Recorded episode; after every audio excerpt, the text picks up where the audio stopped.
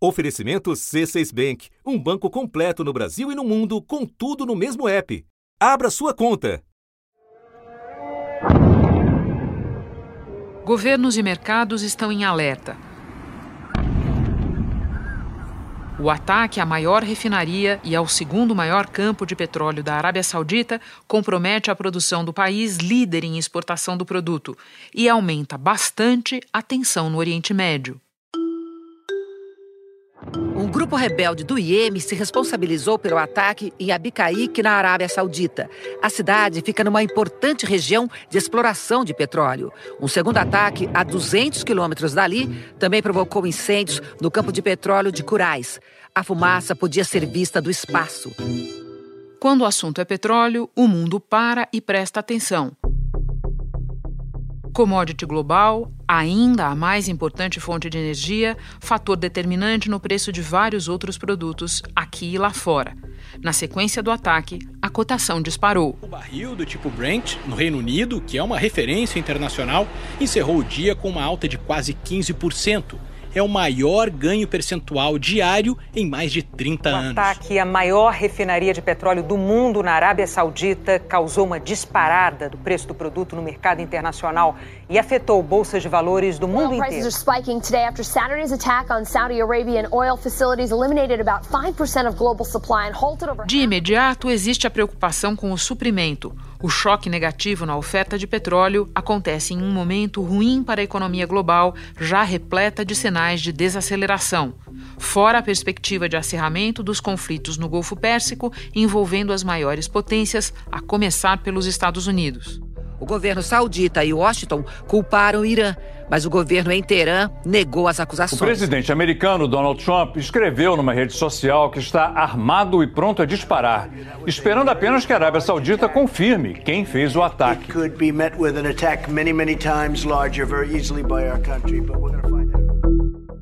Da redação do G1, eu sou Renata Loprete e o assunto hoje são as consequências geopolíticas e econômicas do ataque à Arábia Saudita e seus reflexos no Brasil.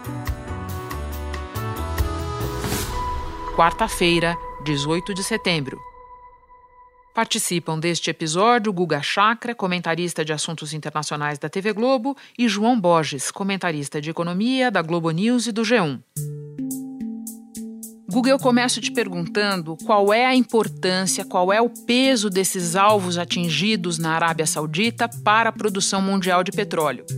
Olha, Renata, primeiro tem o peso dessas refinarias mesmo, que elas são fundamentais para refinar o petróleo da, da Arábia Saudita, que é a maior exportadora de petróleo do mundo. Em segundo lugar, tem a questão da localização. É no Golfo Pérsico, que é uma das regiões mais tensas do planeta. Gera uma instabilidade não só nos alvos atingidos, mas em todos os países ao redor, como Kuwait, como os Emirados Árabes e, a, e próprias outras, e outras áreas da Arábia Saudita também. Então, esse é o segundo impacto. E terceiro é o simbólico, quer dizer, refinarias sauditas serem atingidas com tanta facilidade, e isso também tem um peso muito grande e que gera reflexo em todo toda a questão do petróleo internacional. Pois é, esse teu terceiro ponto suscita a minha segunda pergunta. Há mais de uma década, pelo menos, instalações de petróleo da Arábia Saudita estão na lista dos 10 maiores riscos estratégicos do mundo. À luz disso, qual é o significado desse ataque, Guga? Olha, surpreendeu que a Arábia Saudita não estivesse preparada para defender essas refinarias. Por mais sofisticado que tenha sido o ataque, se esperava que eles já eles sabiam que era um alvo, como você colocou. Eles deveriam estar mais preparados, com baterias antiaéreas. Deveria ser o lugar dos lugares mais protegidos da Arábia Saudita. Israel, que é um país muito menor, protege de uma forma muito mais eficiente suas instalações, não ligadas ao petróleo, mas outras instalações militares, mesmo instalações nucleares israelenses, porque eles sabem do risco. A Arábia Saudita deveria estar preparada. Inclusive, o Putin, presidente da Rússia, comentou ontem, em tom irônico, dizendo: ah, se eles comprassem armamentos russos, isso não teria ocorrido. Guga, vamos então à investigação de responsabilidades. A gente sabe que, de início, os Houthis rebeldes do Iêmen levantaram a mão, reivindicaram a autoria do ataque e que, desde o princípio, tanto a Arábia Saudita quanto os Estados Unidos eh, não aceitam essa versão e, em graus variados, apontam o dedo para o Irã. Há base real para considerar o Irã como possível responsável, Guga?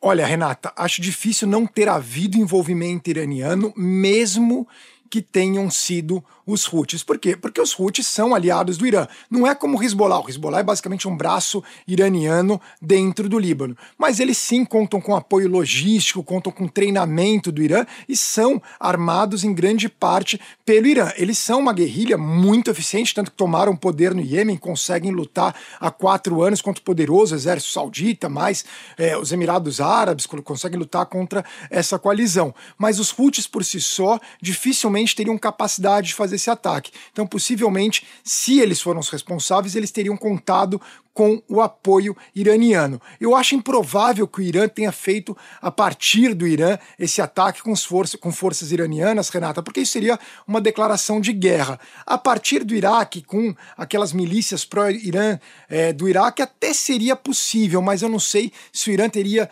intenção de, nesse momento, afetar a soberania iraquiana, que eles têm uma questão ali do nacionalismo, Muqtada al-Sadr, outras questões ligadas ao Iraque complicaria. Então faria mais sentido terem sido os Houthis com apoio iraniano a partir do Iêmen. Para mim, isso é o que mais faz sentido. Guga, se a investigação de fato chegar ao Irã, seja lá em que grau de envolvimento, você considera correta a leitura de que a mensagem dos iranianos para os Estados Unidos teria sido: você me machuca e eu machuco seus aliados? Olha, eu acho que as mensagens são as seguintes, Renata. Em primeiro lugar, o Irã quer aumentar o poder de barganha, mostrar que tem poder e que eles podem causar danos à economia mundial, à geopolítica mundial, que eles são fortes mesmo sem terem armamentos atômicos. O Irã pode causar um estrago muito grande, como causou. Essa é a primeira questão, quer dizer, eles aumentariam o poder de barganha em uma possível negociação.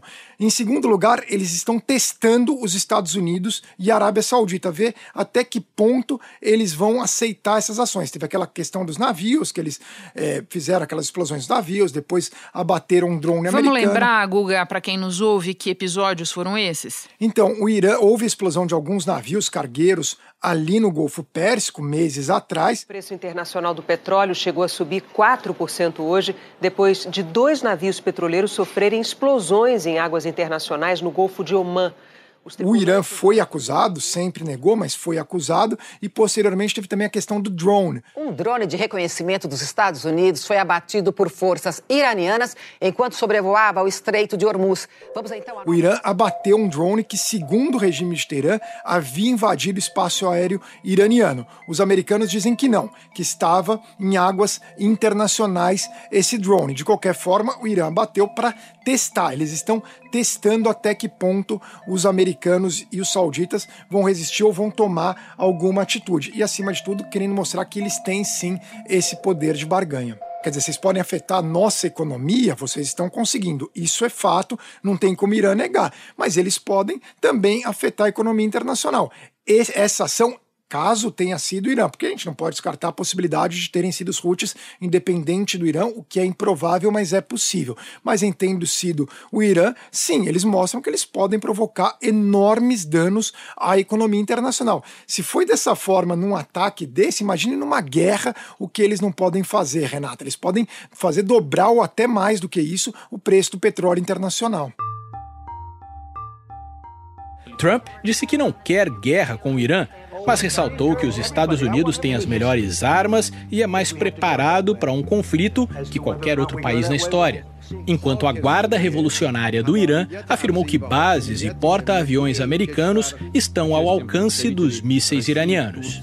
Guga, você menciona a palavra guerra, que é a palavra que está na cabeça de muitos leigos. Então eu te pergunto: existe essa perspectiva real?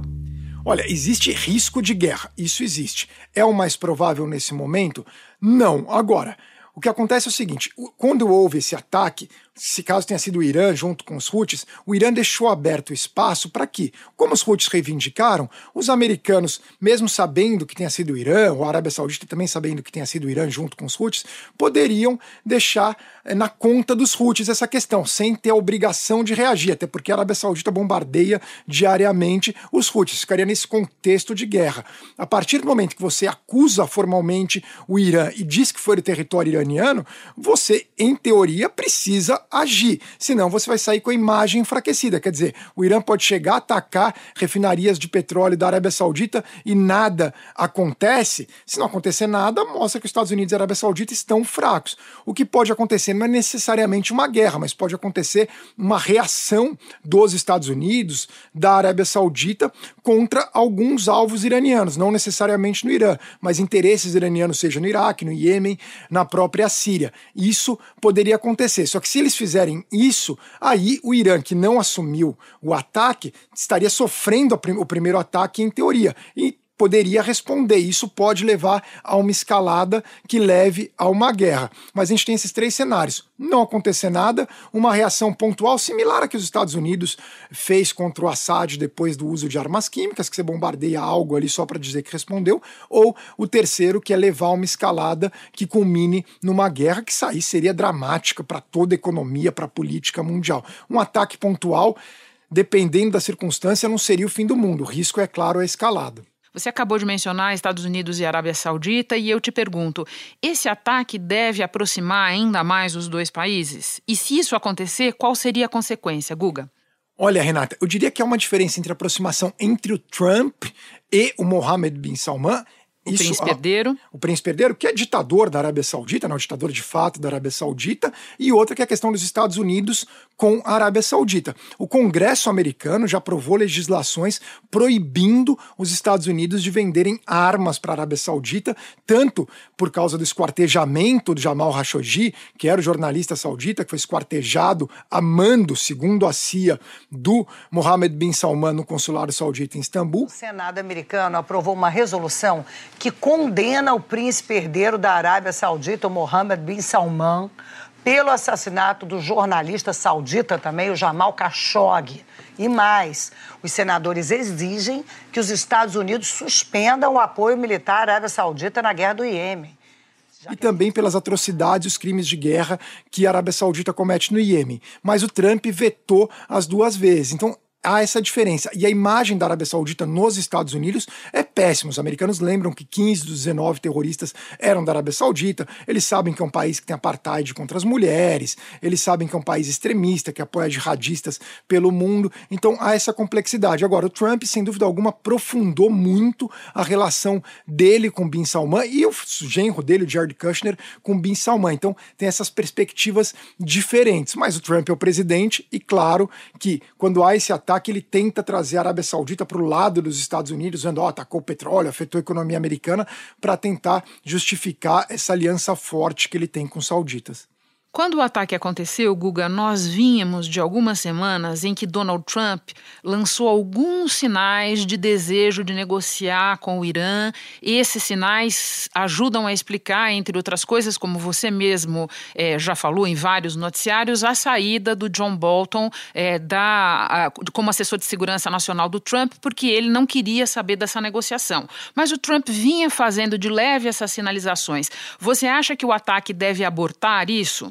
O Trump quer negociar com o Irã, ele sempre deixou claro que o ruim era o acordo firmado pelo Obama, na visão dele, que ele faria um acordo muito melhor. Ele gosta desse tipo de negociação. O Irã sabe que ele negociou com o Talibã, acabou fracassando por causa do atentado, mas provavelmente vai ser retomada a negociação no médio prazo. Sabe que ele está negociando com Kim Jong-un na Coreia do Norte, apesar de todas as ameaças que ele fez. Então eles entendem essa mente do Trump, que o Trump quer um acordo e eles sabem que dá para trabalhar o ego do Trump. Agora, como eles sabem que o Trump quer negociar, eles no, vão acabar né, querer, né, vão, vão negociar em algum momento. Só que eles querem aumentar o poder de barganha deles, porque eles sabem desse desespero do Trump. O líder supremo iraniano, o Ayatollah Ali Khamenei descartou qualquer chance de conversa com os americanos. Havia uma expectativa para que Trump e o presidente iraniano Hassan Rouhani se encontrassem aqui em Nova York na semana que vem, durante a Assembleia Geral da ONU. Os dois estarão aqui na cidade. Mas, ao que tudo indica, isso não vai acontecer. Trump não quer guerra. A base trumpista é contra conflitos no Oriente Médio. Não que eles gostem do Irã, eles odeiam o Irã, mas eles também não gostam da Arábia Saudita. Eles não acham que jovens do Kentucky, de Michigan, de Utah devam morrer para lutar pela Arábia Saudita no Oriente Médio. Isso não entra na cabeça deles, até de uma certa forma correta. Eles veem o fracasso que foi a guerra do Iraque, o fracasso da guerra do Afeganistão, e o Trump sempre falou isso na campanha, não quer aventuras militares. Então ele quer, de fato, uma negociação relação com o Irã. Agora, depois desse ataque, complica, pelo menos no curto e médio prazo, aquele possível encontro que teria com Rouhani é, na ONU. Por que é tão complicado retaliar o Irã? Explica porque o Irã é poderoso. Quer dizer, os Estados Unidos já tiveram dificuldade lutando contra países muito mais fracos. O caso é, do Iraque, por exemplo. O Irã é muito mais poderoso do que o Iraque do Saddam Hussein. E o, o Irã consegue fazer guerra assimétrica. Eles têm os Houthis, aliados deles, no, no Iêmen, que é um grupo poderoso. Eles têm o Hezbollah no Líbano, que é possivelmente a milícia mais poderosa de todo o planeta, com dezenas de milhares de mísseis apontados para Israel. Eles têm também forças iranianas e do Hezbollah e de outras milícias que eles treinaram baseadas na Síria. Eles controlam grande parte do Iraque, eles exercem enorme influência sobre o governo iraquiano que é aliado dos Estados Unidos, mas é dependente do Irã. Eles têm milícias no Iraque. Se você faz um conflito com uma guerra contra o Irã, eles vão ativar todos esses grupos e fazer guerras assimétricas além das próprias guardas revolucionárias que são muito preparadas para essas ações assimétricas. Então eles conseguiriam causar danos enormes, não seria como guerrear contra um país. Muito bem explicado, Guga. Por fim, o que esperar nos próximos dias, semanas no máximo?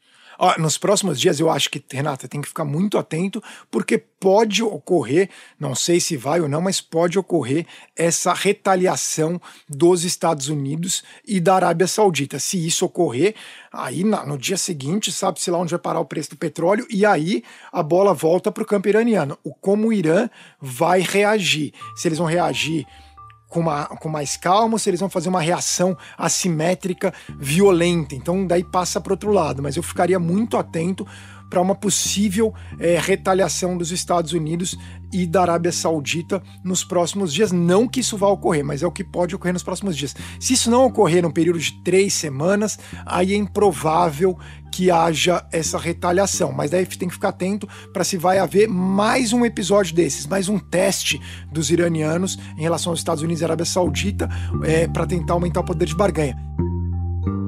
Entendido. Agora nós vamos explorar os aspectos econômicos desse conflito, conversando com João Borges, mas antes eu queria agradecer ao Guga. Muito obrigada pela participação, Guga. Obrigado, Renata, e contem sempre comigo.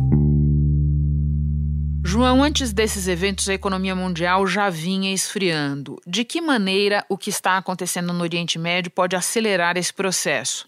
Olha, Renata, de duas maneiras. Primeiro, que se essa crise se estendesse, gerar um cenário mais incerto é, na, em relação ao petróleo, ou seja, com preços mais altos, isso significa custos adicionais para as economias mundiais, especialmente para aquelas que dependem da importação de petróleo. Então, é, como você disse, a economia mundial já está vindo abaixo, com temor de recessão é, na Alemanha e até nos Estados Unidos, segundo algumas expectativas mais pessimistas. Então, é este um segundo evento negativo. O outro é que também gera uma tensão política regional que não sabemos até onde vai, e sabemos que tensões políticas também não fazem nada bem para a economia mundial, que, como já dissemos, já está fragilizada. Né? João, a maioria dos analistas identifica pelo menos um aspecto positivo para o Brasil da confusão no momento, e eles relacionam esse aspecto aos leilões do pré-sal que devem acontecer em novembro. Em menos de uma hora, os senadores fizeram as duas votações necessárias para aprovar a medida que define regras para a distribuição dos recursos de um super leilão de exploração de petróleo marcado para novembro. O governo federal calcula que vai arrecadar 106 bilhões de reais no leilão. Pode explicar qual é a relação e por que isso pode ser positivo para nós? Olha, Renata, é, é, simples a gente entender isso. Quer dizer, o mundo tá, se divide entre os grandes produtores e exportadores e os países que dependem da importação é, de petróleo. Então, quando você tem a produção concentrada numa região, por exemplo, o Oriente Médio, que responde por mais de 30% da produção mundial, e lá tem um fator de instabilidade política e estabilidade regional, então isso gera incerteza sobre o abastecimento futuro de petróleo. Então, quando você tem uma região como o Brasil, que se apresenta, é a grande novidade no mundo do petróleo nos últimos anos, com grande potencial e uma área é, politicamente estável, com regras já conhecidas, é, sem problemas é, de outra natureza, então as atenções se voltam para cá. Quem tem que fazer grandes investimentos, investimentos bilionários em petróleo, estamos falando, estamos falando das grandes companhias, é, faz uma análise de risco geral e diz: olha, é melhor eu concentrar meus esforços no Brasil.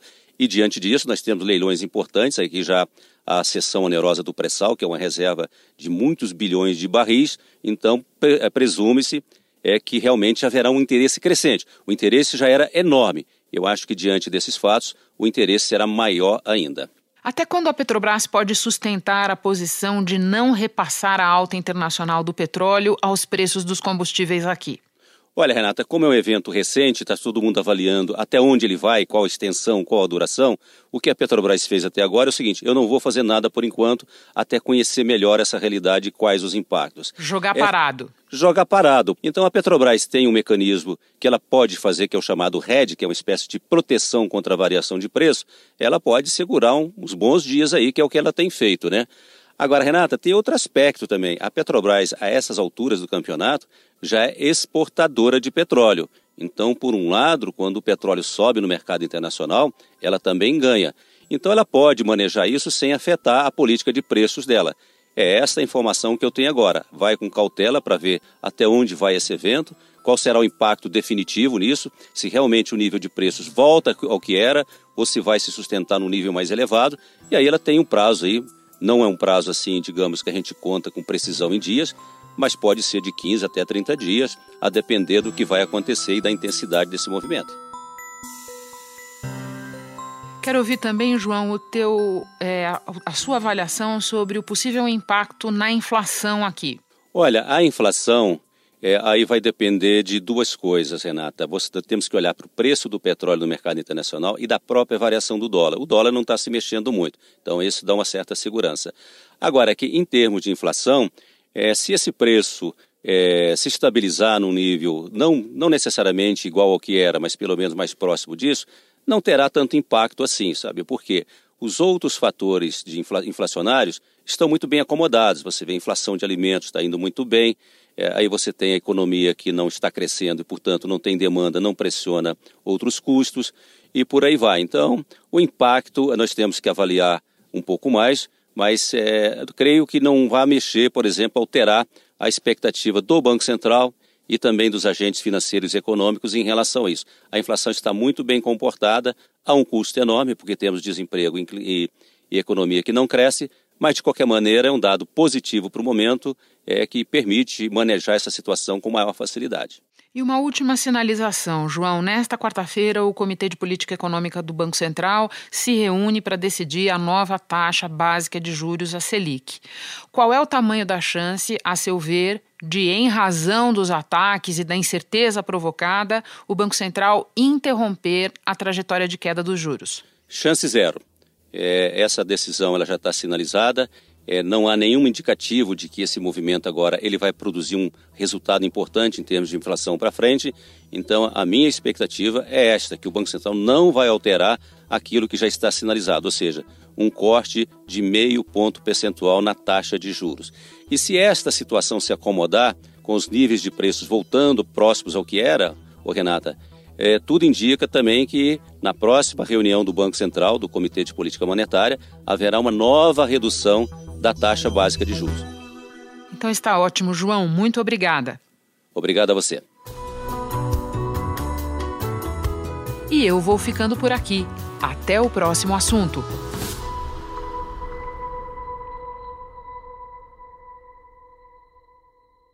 Você no topo da experiência financeira que um banco pode oferecer. Escolha um banco completo no Brasil e em qualquer lugar do mundo. Abra sua conta no C6 Bank.